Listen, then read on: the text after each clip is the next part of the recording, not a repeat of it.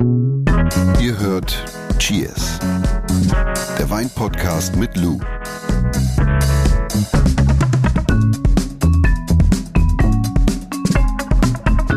Hast du eigentlich einen absoluten Lieblingswein oder besser gesagt eine Lieblingsrebsorte? Also ja, natürlich, also zum Beispiel Riesling, Chardonnay. Ich mag aber auch so Sachen gerne wie Albarino zum Beispiel. Ich hatte jetzt auch letztens sehr, sehr gute Weine aus der Rebsorte Verdejo im Glas. Spätburgunder finde ich auch total toll. Äh, und wenn ich das dann immer so runterbreche, dann sind es eigentlich immer Rebsorten oder Weine, die so eine gewisse Eleganz haben, Frische, Salzigkeit, Säurestruktur. Das ist eigentlich immer das, worauf ich immer wieder zurückkomme. Und dann ist es eigentlich relativ egal, aus welcher Rebsorte. Ne? Weil es kommt ja auch immer auf, auf, das, auf das Handwerk der jeweiligen Winzerin an, auf die Herkunft und, und, und, und. Deswegen will ich mich gar nicht so auf eine Rebsorte festlegen, sondern vielleicht eher auf so einen Weinstil. Okay, also, aber passend zu deiner Person sozusagen. Das wäre auch lustig, ne? Zeig mir dein Gesicht und ich sag dir, welchen Wein du trinkst. Okay. Nein, aber das ist ganz nett für unsere Cheers-Community. Was ist denn euer absoluter Favorit? Also, was ist eure Lieblingsrebsorte? Äh, Wein? Oder euer Lieblingswein? Schreibt es uns einfach mal unter die Folge. Ähm, geht ganz einfach, zum Beispiel bei Spotify. Da stellen wir euch genau diese Frage. Schaut mal ein bisschen weiter runter, scrollt mal runter. Äh, genau, welches ist euer absoluter Favorit? Welches ist euer äh, Lieblingswein oder eure Lieblingsrebsorte? Und wo wir schon mal dabei sind, wir freuen uns natürlich, denn unsere Cheers-Community wächst und wächst. Wir freuen uns über fünf Sterne, äh, wenn es euch gefällt und natürlich auch persönliche Empfehlungen innerhalb eures Freundeskreises. Der Wein der Woche. Mich strahlt ein orangenes Demeter-Symbol an. Ja. Wir haben den Perla Terra Merlot im Glas, also Merlot, die Rebsorte, Perla Terra, der Fantasiename in dem Fall. Und äh, Merlot wächst so gut wie überall, weil es ganz einfach eine der meist angebauten Rebsorten der Welt ist. Und die größten Vorkommen finden wir in Frankreich, gefolgt von Italien, aber auch in den USA. Und grundsätzlich Merlot ist eher unkompliziert vom Geschmack, meiner Meinung nach, und auch eher unspektakulär. Mm, Es ist so samtig, fruchtig, hat eine weiche, weiche Tanninstruktur und jetzt auch keine sonderlich aggressiv ausgeprägte Säure. Und so typisch ist der Geruch nach Schokolade, kannst du mal selber reinriechen. Endlich. Ich wollte gerade sagen, also äh. Weinvorträge und Weinseminare mit Lou Schmidt sind eigentlich ganz anders, sind ganz praxisnah. Das heißt, ihr habt eigentlich das Glas gleich an den Lippen, weil jetzt war so eine lang, langes Ja, Entree, ich aber wollte man so ein bisschen. Background Information über die Rebsorte. Bisschen Kirsche, ein bisschen Lorbeer, äh, Zwetschge und Van Vanille. Das ist so Mhm. das, was man, oder das sind so die, die, die Hauptaromen, die man Merlot immer zuschreibt. Kommt natürlich, wie gesagt, auf die Herkunft, natürlich auch auf den anderen Ausbau an. Aber das fühle ich samtig, fühle ich auf jeden Fall, Ja. fruchtig, absolut. Ich finde jetzt hier bei dem Merlot auch, hat man das, was ich gerade gesagt habe, diese, diese saftige Zwetschge. Also nicht so dieses Flaumige und auch nicht Pflaumenmus oder Marmelade, sondern es hat so diese Zwetschge und auch so dieses, dieses Kirschige. Und wir haben dann jetzt hier leicht gekühlt im Glas, was dem Wein unfassbar gut steht, finde ich. Sehr, sehr. Du hast dir heute was richtig Gutes ausgedacht, finde ich. Und zwar sprechen wir heute über Alternativen von Weißwein. Also nicht zu Weißwein, sondern innerhalb Weißweins. So eigentlich getreu dem Motto, trinkt nicht immer das Gleiche, probiert euch aus. Vielleicht kennt ihr es, wenn ihr im Restaurant sitzt und zum Beispiel nach einem Weißwein fragt.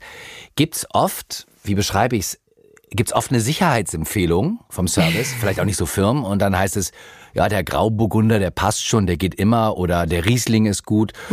Und äh, du hast Ja, oder auf der anderen Seite natürlich auch. Ne? Viele, viele, viele äh, Gäste bzw. EndverbraucherInnen betreten ja auch das Lokal und wollen partout immer das Gleiche trinken, weil das so die sichere Bank ist. Ja. Und, und ich glaube, in dieser Folge heute wollen wir einfach so ein bisschen Alternativen aufzeigen. Also wenn ich zum Beispiel Grauburgunder gerne trinke, welche Rebsorten gibt es dann eigentlich noch, die sich im Glas ähnlich präsentieren? Ja? ohne enttäuscht zu sein. Ne? Ohne das ist ja auch enttäuscht bei. Partys immer so, egal ob Hochzeitsfeiern oder was auch immer. Ne? Ja. Dann sagt man so, ja, Grauburgunder geht immer, macht der, machen wir keinen Fehler oder ein Riesling. Also der klassische So. Bankettwein, auch bei uns in der Gastronomie früher, ah, Grauburgunder, gib ihm. Und Aber es geht auch anders, deswegen starten wir gleich damit. Alternativen für Grauburgunder? Also Grauburgunder ist natürlich, äh, wie gerade schon angesprochen, der Liebling der Deutschen. Ja. Und äh, es gibt etliche Alternativen für, weil das ist ja eigentlich immer das Standardargument. Ah, ich, ich will, ich will irgendwie was, ich will meinen Grauburgunder trinken, weil ich kann das nicht so mit der Säure so. Ja, ja. Ne? Aber es gibt ja weitaus mehr Rebsorten, die nicht so aggressiv in der Säure sind. Äh, aggressiv ist schön, aber. Ja, ja, ist ja so. Und was mir da als erstes einfällt, auch wenn die äh, wenn das Land Österreich das nicht so gerne hört, ist auf jeden Fall der grüne Veltliner, muss ich ganz ehrlich sagen. Ich finde, es ist eine exzellente Alternative zu Grauburgunder und spannend deshalb, weil meiner Meinung nach grüner Veltliner nie so penetrant in der Säurestruktur ist. Grüner Veltliner hat Säure, ja, aber sehr verhalten. Und ich finde, dass der Vorteil gegenüber Grauburgunder ist, dass grüner Veltliner weitaus mehr dazu geeignet ist, das jeweilige Terroir wiederzuspiegeln als ein Grauburgunder. Und nicht umsonst äh, finde ich, ist vielleicht auch nur eine subjektive Empfindung, aber habe ich das Gefühl, dass beim grünen Veltliner es auch oftmals eine Literflasche gibt. Ja, da gibt es genau also nicht, nicht die, nur 075, sondern Nee, da gibt es auch den Bankett, größere. den klassischen Ja. Shoppen, sage ich Ja. jetzt mal, logisch, klar. Aber es gibt wirklich ganz, ganz viele tolle WinzerInnen in Österreich, die sensationelle grüne Veltliner auf die Flasche ziehen. Da kann man sich dann auch mal so im, im Einstiegsbereich orientieren. Mhm. Ne? Und äh, da- das finde ich total super für alle, die Grauburgunder gerne trinken. Eine weitere Alternative ist mit Sicherheit der Gutedel. Das ist so ein bisschen vergessen, in Vergessenheit geraten. In Deutschland finden wir äh, Gutedel hauptsächlich in, in Baden noch. Ja, da haben sich so einige Winzer in der Rebsorte ernsthaft angenommen. Und dann findet man ähm, Gutedel auch noch oft in der Schweiz, beziehungsweise das ist die eigentlich die der, oder der Wein, den die SchweizerInnen trinken. Nur da heißt er nicht Gutedel, sondern heißt Schassler. Da gibt es auch wahnsinnig coole Exemplare. Ähm, Müller-Thurgau ist ja leider äh, so eine Rebsorte, die so ein bisschen vom Aussterben bedroht. Ich, ich sag leider, weil ich eigentlich immer ein riesiger Müller-Thurgau-Fan war. Woran liegt es eigentlich? Ist die so verstaubt über die Jahre, meinst Jetzt du? so, die war ja lange Zeit so ein Massenträger, gerade so in den 80er, 90er. Ja. Jeder hatte äh, Müller-Thurgau, aber das ist so eine Rebsorte, die wurde richtig ausgeschlachtet. Also die, das ist ja eine sehr ertragsstarke Rebsorte. Das heißt, die trägt von Natur aus viele Früchte, kann man Ja. sagen, ja. Und man muss die wirklich im Ertrag zügeln, regulieren, dass die vernünftige Qualitäten produziert. Und dann gepflanzt auf dem richtigen Standort kann Müller-Thurgau unfassbar viel Spaß machen. Und Oft geht diese Rebsorte auch aromatisch in die Richtung von, von einer Scheurebe oder einem Sauvignon Blanc, hat aber nicht diese aggressive Säure, wie es manchmal bei Sauvignon Blanc der Fall ist. Weil es so eine Frische hat und trotzdem nicht penetrant ist. Und es macht, also, mir macht das so viel Spaß. Und ich finde es so schade, dass die, die Müller-Thurgau-Anlagen jetzt nach und nach alle gerodet werden. Als Alternativen hatten wir jetzt Grüner Veltliner, Gutedel, Müller-Thurgau und was hast du noch? Auch super spannend hatte ich vor kurzer Zeit blind im Glas und konnte es nicht zuordnen, weil die Rebsorte selten reinsortig ausgebaut wird. Und es gibt aber einige Weingüter in Österreich, die das machen. Und äh, die Rede ist von der Rebsorte Neuburger. Neuburger. Mhm, relativ verhalten in der Aromatik und die WinzerInnen zum Beispiel in Österreich spielen aufgrund dessen dann viel so mit Kleinholzausbau, Feinhefelager und Co. Mm, arbeiten ertragsreduziert. Und mich hat das irgendwie ans Burgund erinnert und ich fand das einfach nur sensationell. Und es gibt Neuburger, also Weine aus der Rebsorte Neuburger im Einstiegsbereich und es gibt aber auch Neuburger, die mehrere Taler kosten. Also total spannend. Da kann man sich auf jeden Fall auch mal durch einfach mal im Netz mal Neuburger reinhauen und Das sich mal durchklicken. Das ist echt cool. Ja. Dann gibt's natürlich noch Silvaner, klar. Franken natürlich, äh, Rheinhessen hat sogar, also vom historischen Background eigentlich sogar eine, noch eine größere Bedeutung, was Silvaner angeht, als die Franken. Und Silvaner findet man auch in Südtirol. Und Silvaner kann sehr strukturiert und salzig sein und hat aber immer eine sehr verhaltene Aromatik und finde ich eine durchaus präsente, aber niemals aufdringliche Säure. Und ich habe noch einen, der in Märkten oft genau neben dem Grauburgunder steht. Weißburgunder? Ja, Weißburgunder. Weißburgunder. Das ist Mhm. wirklich, und auch der auch viel gegriffen wird, wo man sieht, der wird gut Ja, ab, abverkauft. also mein Standardspruch ist immer, wenn dir Riesling zu flippig ist und Grauburgunder zu langweilig, dann machst du halt Weißburgunder. Ja. Das ist dann für die Leute immer noch so, also das, da geht man gerne mit. Ja, und dann gibt es natürlich noch die weiße Rebsorte aus Spanien, Godeo, vielleicht auch schon mal gehört. Das kann auch eine sehr gute Alternative sein, wenn wir uns jetzt mal wegbewegen wollen aus Deutschland, Schweiz, Österreich und Co. Spannend. Also mal ausprobieren Ja. und äh, vielleicht einfach mal im Restaurant gleich von Anfang an sagen, bitte kein Grauburgunder, so. Oder auch wenn ich vom Regal stehe, einfach mal nach was anderem greifen, ne? Ja, oder auch hier nochmal der Hinweis, man kann ja auch, wenn man im Restaurant sitzt oder in einen Weinfachhandel reingeht, kann man ja auch sagen, hey, ich trinke normalerweise gerne Grauburgunder beziehungsweise Pinot Grigio oder Pinot Gris.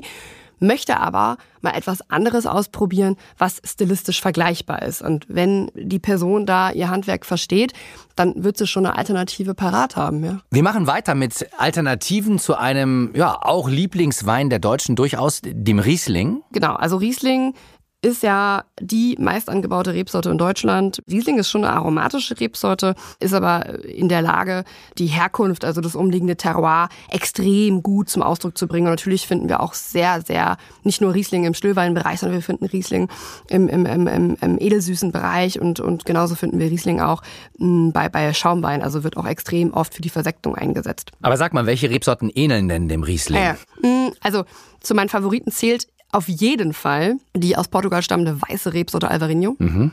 Heißt in Spanien übrigens Alvarinho. Mega. Aus Galicien, Nordspanien. Genau. Und da, wo der Pulpo herkommt. Da gibt es oh, fantastische oh, oh, Weingüter. ja, auch ein herrlicher Begleiter dazu, ne? Mm. Da sind wir wieder bei dem Thema, ne? What together, Absolut. goes together. Ich weiß, ja. ich höre auf, ich höre auf zu nerven, sorry. Weine aus der Rebsorte Alvarinho zeichnen sich durch eine extreme Frische aus, sind nicht ganz so aromatisch, finde ich, wie Riesling, sind ein bisschen verhaltener. Ich finde, in der Nase hat man immer so knackiges, knackiges Steinobst und, und, und im Geschmack wenn sie gescheit gewachsen und gemacht worden sind, haben sie so diesen salzig-zitronigen Charakter. Wunderbar, wirklich mega. Und dann gibt's noch eine andere Alternative. Ist nicht ganz so klar, finde ich, von der Aromatik her. Ist so ein bisschen, man hat da auch ganz oft so ein bisschen Wolle und Wachs in der Nase. Die Rede ist von Chenin Blanc. Aha. Von der Loire. Ja, also es ist nicht ganz so klar, ja. finde ich. Es ist immer so ein bisschen diffus in der Nase. Und da findet man zwei Arten von, nämlich einmal von der Loire extrem säuregeladen und, und störrisch und erst nach ein paar Jahren der, der, der Lagerung eigentlich zu genießen, ja. Heißt in, äh, an der Loire übrigens auch Pinot de la Loire, ja. Also Pinot ist ein Synonym für Chenin Blanc. Und dann gibt es noch ein weiteres Synonym für die Rebsorte, hm. nämlich Steen. Steen. Deswegen habe ich gerade auf diese zwei Exemplare versucht anzusprechen. Okay. Steen in Südafrika denn die größten Vorkommen an Chenin Blanc finden wir in Südafrika mit etwas über 16.000 Hektar. Und in Südafrika sind die Weine aus Chenin Blanc wesentlich zugänglicher, fruchtbetonter, aromatischer und machen auch einfach schon im jugendlichen Stadium extrem viel Spaß. Also, ne, Frankreich, säuregeladen, strukturiert, bisschen diffus in der Nase und dann Südafrika, fruchtig, unkompliziert. Aber natürlich auch da gibt es Champion League, aber das ist eher so ein bisschen zugänglicher. Aber es sind beides zwei coole Alternativen innerhalb von einer Rebsorte. Spannend, also gegenteilig sozusagen. Ja. ja. Gehen wir zum nächsten Wein, Chardonnay. Mhm.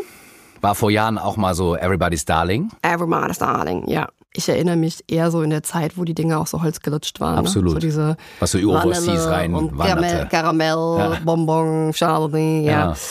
ja. Mm, ich mag Chardonnay, aber nur, wenn er genau das Gegenteil ist, nämlich so salzig kristallin, mhm. säurebetont, strukturiert. Das mag ich gerne, natürlich auch mit einem gewissen Holzeinsatz, aber dieser Holzeinsatz, der muss irgendwie bewusst passiert sein und das muss einfach gut eingebunden sein im Wein. Das heißt, dahingehend sind auch deine Alternativen aufgebaut. Ja, richtig. Und äh, meine Alternative zu dieser Art von Chardonnay wäre zum Beispiel Savagnin aus dem Jura. Es ist ein sehr kleines Weinanbaugebiet in Frankreich. Mhm. Das liegt so zwischen dem Burgund und der Schweiz. Stichwort Jura, in dem Kontext sollte man dann vielleicht auch mal ganz kurz den gelben Wein erwähnen, mhm. ja, den Vengeance. Das ist, äh, weil, weil Savagnin die, die Leitrebsorte von diesem Getränk ist, sage ich jetzt mal. Und das Herstellungsverfahren äh, dieses äh, gelben Weins aus dem Jura ist also ähnelt dem Fino, also einem Sherry, Spannend. weil der Vengeance auch unter einer Schicht aus Florhefe reift und den, den Wein dann vor einer vollständigen Oxidation schützt. Also das ist, und, und ich finde, dass dieser gelbe Wein, wenn man das mal gehabt hat, das ist so salzig kristallin und macht so viel Spaß. Also da kann man sich auch mal reinfuchsen. Das heißt, da ist so ein, wie so ein Puffer. Das heißt, die Fässer sind auch nicht bis zur oberen Richtig, Schicht komplett die, voll. Die, die Fässer sind nie spundvoll. Dann hast du diese, diese Bildung dieser Florschicht und die liegt auf dem Wein drauf. Ja, aber ist gut vorzustellen, wie ja, so ein Schutz. Genau. Ja. Also ähnlich wie beim, beim, beim Sherry beziehungsweise beim, beim Fino und Manzanilla. Ja. Hm. Ist das auch eine Alternative, Fino? Definitiv. Echt? Ja, definitiv. Also ja, klar, logisch. Also ich rede hier ein, ein von gelben Wein, obwohl ich voll die Sherry-Liebhaberin bin. Aber das sind natürlich alles so Stile, die so in die Richtung gehen, finde ich persönlich. Und ich finde Fino und Manzanilla, das ist, ist so für mich, so guter Fino und ein guter Manzanilla, das ist so für mich Bourgogne Blanc für Schlaue. Muss ich ganz ehrlich sagen, ich, es macht so viel Spaß. Darüber müssen wir nochmal in aller Ausführlichkeit sprechen, über Sherry. Ah, ich bitte darum. bitte darum. Ich, wurde hier gerade ganz nervös. Mein Knie war richtig am Wippen hier. Äh, was, haben wir, was haben wir jetzt äh, aufgezählt? Wir haben gesagt, Sauvignon aus dem Jura. Ja. Stichwort auch hier nochmal an der Stelle gelber Wein, äh, beziehungsweise äh, Fino und, und Manzanilla aus einer, aus einer handwerklichen Produktion. Das kann extrem viel Spaß machen. Und ich habe aber auch noch einen Geheimtipp, den hätte ich fast vergessen, wo wir gerade über Sherry sprechen, ist Vino de Pasto. Ah, da kommt die Liebhaberin Andalusiens yes. wieder durch. Genau, Stillwein aus der Rebsorte Palomino aus Andalusien. Eine Rebsorte haben wir noch, Mhm. Sauvignon Blanc. Sauvignon Blanc. Alternativen zu Sauvignon Blanc. Da gibt es auch einige. Also Sauvignon Blanc ist eine sehr aromatische Rebsorte. Das ist so eine sogenannte Aroma- bzw. Bouquet-Rebsorte. Wer Sauvignon Blanc mag, der mag normalerweise auch die Scheurebe, sozusagen der deutsche Sauvignon Blanc. Eine weitere Alternative, finde ich auch sehr spannend, ist gelber Muscatella. Haben wir beide mal, ja, ich kannst sagen. du erzählen. Das werde ich nie vergessen. Aber Wir werde ich beide, nie vergessen. nee, wir beide haben mal eine Flasche gelben Muscatella getrunken. Mhm. Und der war unfassbar lecker. Das war ein gelber Muscatella aus Österreich. Herrlich. richtig toll. Und das Schöne war, der war aromatisch, aber nicht so in your face, super elegant. Und der hatte auch dieses, das, da stehe ich einfach voll drauf, diese, diese Salzigkeit. Ne? Der war so richtig Durst machen. Ne? Und wem die Scheurebe oder der gelbe Muscatella einen Ticken zu einfallslos ist, der kann auch mal rübergehen nach Spanien, in, ins Rueda, in, in das Weinanbaugebiet äh, Rueda. Liegt direkt neben Ribera del Duero, auch ein anderes Weinanbaugebiet. War ich nämlich gerade. Wollte ich grad bin ich hier sagen. gerade so hart am Klugscheißer. Warst du in diesem Jahr, richtig. Rueda ist eine der wenigen Herkunftsgebiete in Spanien, die nur Weißwein machen. In Rueda find- findest du nur Weißwein und zwar die weiße Rebsorte Verdejo. Und Verdejo ist aromatisch dem Sauvignon Blanc verdammt ähnlich. Also das äh, ist echt krass. Aber es ist nicht so... Sauvignon Blanc kann ja manchmal wirklich so in your face sein, so richtig aggressiv, aromatisch, penetrant. Und, und, und das ha- hast du beim Verdejo halt eben nicht. Und ich finde, du kannst in Spanien, wenn du in Spanien bist, mit dem Rueda-Wein nicht so große Fehler machen. Den Verdejo. Weißt du, was Nee, ich meine? Das ist auch es so ja- Everybody's Darling. Wenn du da, Voll. wenn du da Leute einlädst Ja. und weißt nicht so Ja. richtig, dann gehst du darauf. Ja, und es hat auch nicht so eine krasse Säure wie Sauvignon Blanc, finde ich. Es hat eine gute Säurestruktur, aber ist auch da nicht so und nicht ganz so aromatisch, aber es hat diese, diese ähnlichen Aromen wie Sauvignon Blanc. Und es gibt natürlich von bis. Es gibt nicht nur den, den Einstiegsbereich, sondern es gibt ganz, ganz tolle Verdejo. Ja. I like Rueda. I like Radar. Und ich habe auch noch zwei weitere Alternativen vorbereitet. Die hast du bestimmt nicht auf dem Schirm gehabt. Nämlich Colombar und Uniblanc. So, jetzt kommst du. Colum was? Colombat. Was ist das? Columbus? Nee, Colombar. Habe ich auch. Habe ich eine Salbe gegen. äh, Colombar. Colombar und Uni Blanc sind beides Rebsorten, die früher sehr oft für Destillationszwecke zum Einsatz gekommen sind. Insbesondere im Gebiet Gascogne, insbesondere für die Cognac- und Armagnac-Produktion, aber auch, also in Frankreich, aber halt eben auch in Südafrika. Sowohl Uni Blanc als Colombar. Und deswegen findet man, also man findet auch viele Stillweine mittlerweile aus Uni Blanc, aus der Gascogne sehr aromatisch, sehr frisch, sehr strukturiert. Und äh, man findet aber auch reinseitig ausgebaut Colombar und Uni Blanc in Südafrika. Und wir hatten letztens einen Colombar, da war ich in der Weinbar in Stellenbosch. Das war total spannend. Weil?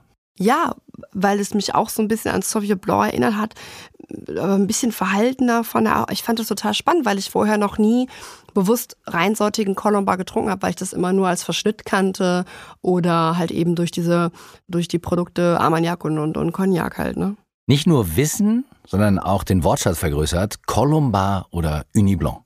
Wir fassen jetzt gleich für euch nochmal die Alternativen zusammen. Also Alternativen zu verschiedenen äh, weißen Rebsorten, die Luso vorgeschlagen hat. Äh, vorher widmen wir uns noch unserem Weinlexikon. S wie Serviertemperatur. Temperatur. Temperatur. Lus Weinlexikon. Fangen wir an mit Schaumweine, so wie einfache Weiß- und Roséweine. Die würde ich immer Kühlschrank kalt servieren. Ja, es gibt natürlich auch sehr komplexe Schaumweine, äh, die dann einfach irgendwie 10 oder 15 Minuten vorher aus dem Kühlschrank holen, dass sie ein bisschen Temperatur bekommen. Auch hier nochmal der Hinweis, es kann sich durchaus lohnen, auch Schaumweine zu karaffieren, insbesondere dann, wenn sie zum Beispiel eine sehr harte Perlage haben oder gerade erst frisch dekoschiert worden sind. Und bei komplexeren Weißwein, die würde ich 20 Minuten vorher ungefähr aus dem Kühlschrank holen. Also ihr bekommt jetzt nicht die exakten Serviertemperaturen von mir, weil ich das irgendwie Quatsch finde, weil keiner irgendwie mit dem Fieberthermometer durch das die Gegend Das wäre wär meine Frage gewesen. Ich nee. frage mich halt immer so, gibt es dann auch den Moment, wo man tatsächlich einfach so ein Weinthermometer, natürlich kein Fieberthermometer in die Hand so, ja, nimmt und sagt so.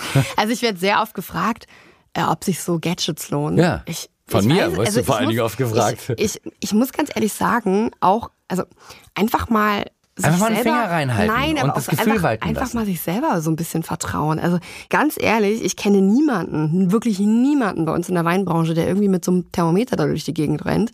Einfach weil man, denke ich, ein Gefühl dafür eigentlich hat, was einem schmeckt und was nicht. Ich merke ja beim Käse auch, wenn ich den gerade aus dem Kühlschrank raushole, dass der viel zu kalt ist und mhm. gar keine Aromen durchlässt. So dementsprechend gibt's von mir, die könnt ihr auch einfach im Netz nachlesen, gibt's von mir heute keine Serviertemperaturen und ich sag euch das jetzt einfach mal so, wie ich das handhabe. So 18,3 Grad.